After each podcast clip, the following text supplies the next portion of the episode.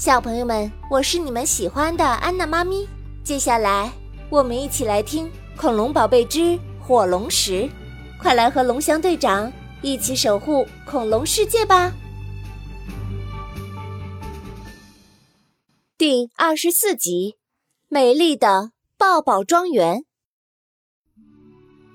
大家这才理出个所以然，原来发自真心的笑容和爱的碰撞会有这个奇效，而且每次的手镯发光都会让火龙石的能量稍稍复原一些。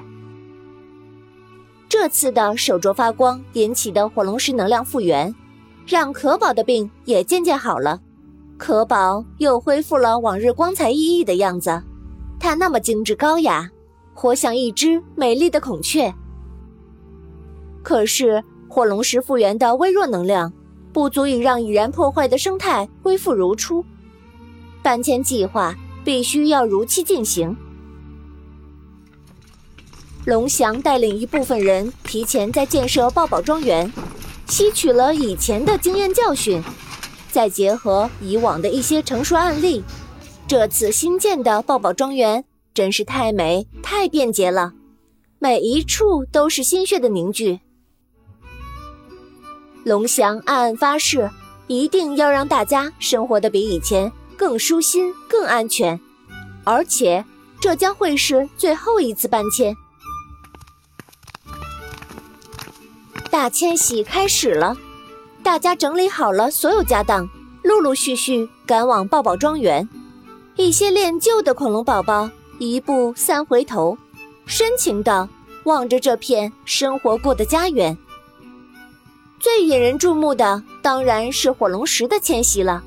只见火龙石被稳稳地嵌入在一个精致的木座上，上面有特制的玻璃罩罩着，再用一块红布严严实实地包裹着，被载在正中间的车上，倍感神圣。军队戒备森严地守护着火龙石。从出发到到达，从未懈怠。有先行队、护卫队、运输队，浩浩荡荡。这可是迪诺大陆的一件大事呢。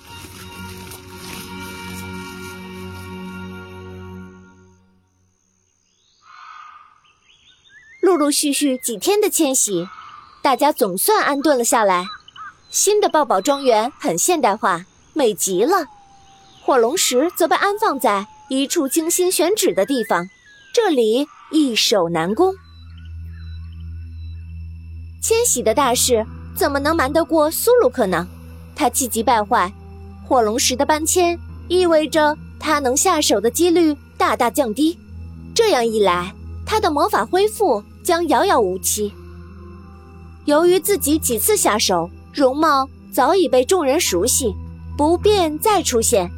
苏鲁克便派了探子前去打探一些消息。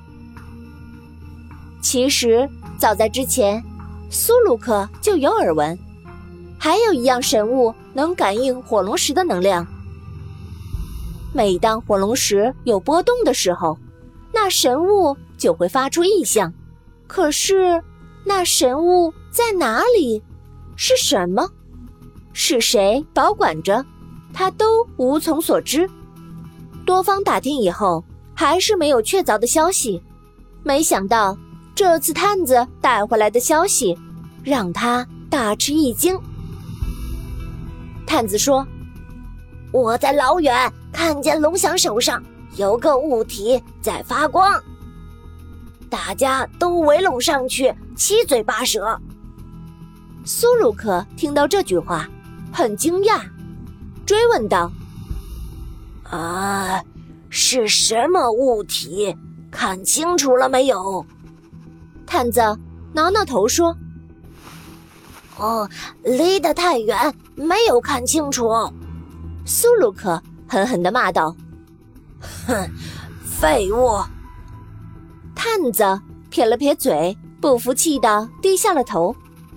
苏鲁克又问：“那个物体发光了多久？”探子说：“好像只有一小会儿。”苏鲁克又问：“那你还看到了什么？”探子努力的回想了一下，说：“嗯，我就看到他们围着那物体，好像在讨论什么。”苏鲁克又问：“那么，你听到了什么呢？”探子说：“啊，好像是说什么火龙石。”苏鲁克惊讶地说。啊，火龙石！探子说：“啊，对，就是火龙石。还说什么手镯？”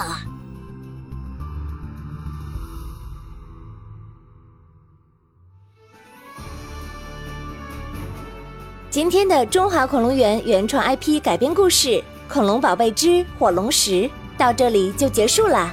想要揭秘神奇的侏罗纪世界，就来常州中华恐龙园吧。